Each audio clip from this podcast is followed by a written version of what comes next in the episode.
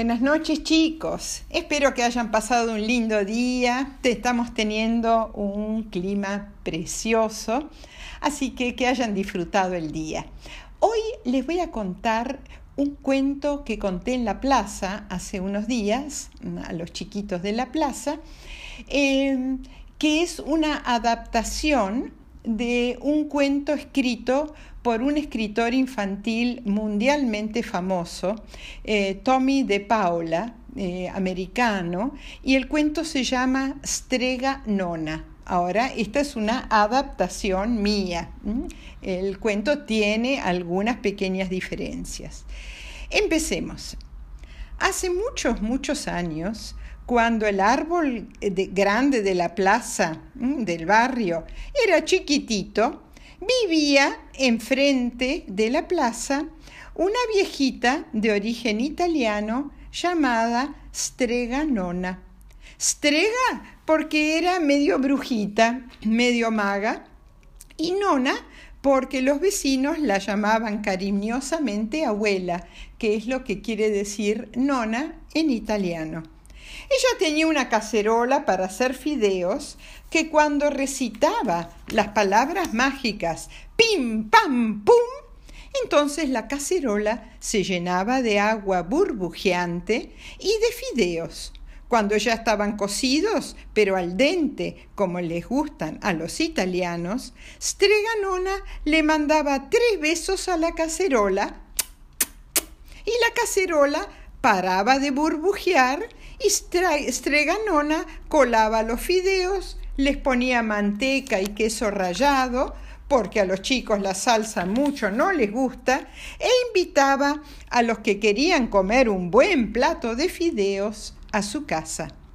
Eso lo hizo durante muchos, muchos años, ganándose el cariño de todos los vecinos. Pero cuando se fue poniendo más viejita, ya no tenía más fuerzas para limpiar su casa, ir hasta el almacén para comprar la manteca y el queso rallado, entonces puso un aviso para contratar a un ayudante. El que se ofreció fue un muchacho llamado Antonio, que tenía la fuerza que ya Streganona había perdido. Y cuando empezó a trabajar para ella, la ayudaba con las compras, le limpiaba la casa y le ayudaba a levantar la cacerola para colar los fideos y distribuir los platos de fideos entre la gente necesitada. Un día, Streganona tenía que ir a visitar a una amiga. Entonces le pidió a Antonio que le fuera a hacer las compras, que le limpiara la casa, pero que no tocara la cacerola mágica por nada del mundo. Antonio, te dejo a cargo de la casa, pero por favor no toques la cacerola. Antonio le prometió no tocar la cacerola, hizo las compras, limpió la casa, pero cuando vinieron los vecinos a preguntar por el plato de fideos, Antonio sintió mucha lástima y quiso hacer andar a la cacerola recitando las palabras mágicas pim, pam, pum, olvidándose de lo que le había prometido a Streganona. En cuanto dijo pim, pam, pum, la cacerola se llenó de agua que empezó a hervir y luego se llenó de fideos. Y en cuanto estuvieron al dente, Antonio no se acordaba de cómo hacer parar a la cacerola.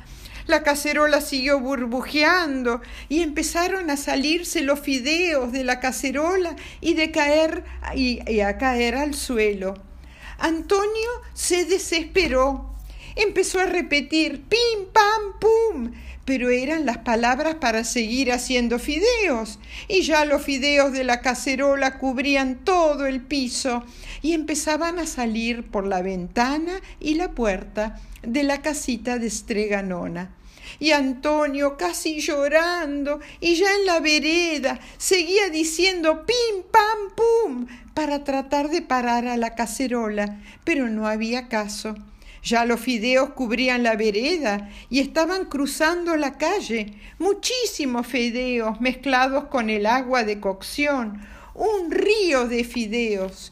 y el río de fideos empezó a entrar a la plaza y a cubrir el pasto, el pasto y los árboles encantados, porque el agua tenía gusto a fideos, y el pastito chupaba el agua, y los arbustos y los árboles hacían lo mismo por sus raíces. Pero ya la gente del barrio se estaba preocupando. ¿No llegaría la inundación a sus casas después de la plaza? ¿Dónde estaba Streganona? ¿Cuándo volvería?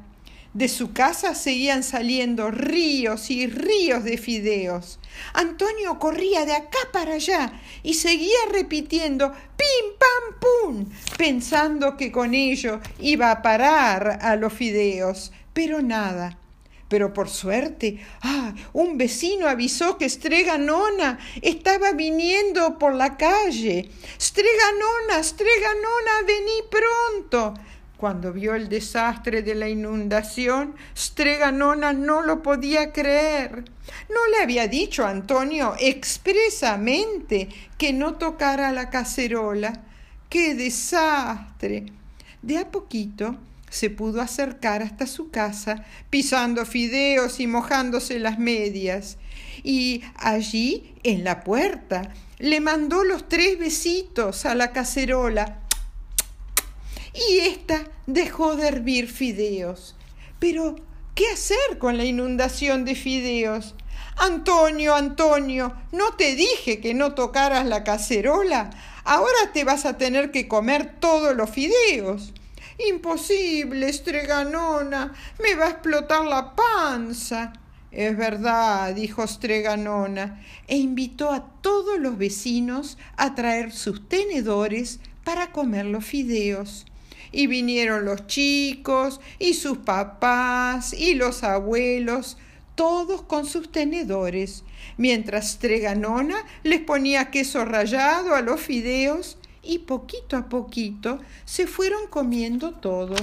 Y todos dijeron que estaban muy, muy ricos, menos Antonio, que de los nervios y de tanto comer tallarines o fideos, terminó con un gran dolor de panza.